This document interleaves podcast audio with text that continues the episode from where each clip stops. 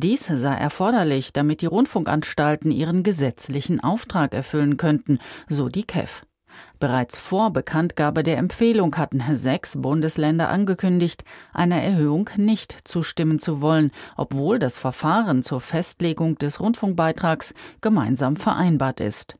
Bayern, Berlin, Sachsen-Anhalt, Niedersachsen, Mecklenburg-Vorpommern und Brandenburg werden aller Voraussicht nach nicht zustimmen. Sollten Landesregierungen und Parlamente eine Erhöhung von 58 Cent nicht beschließen, könnte das Thema wieder vor dem Bundesverfassungsgericht landen. 2021 hatten die Rundfunkanstalten in Karlsruhe gewonnen. Der monatliche Beitrag stieg daraufhin auf 18,36 Euro.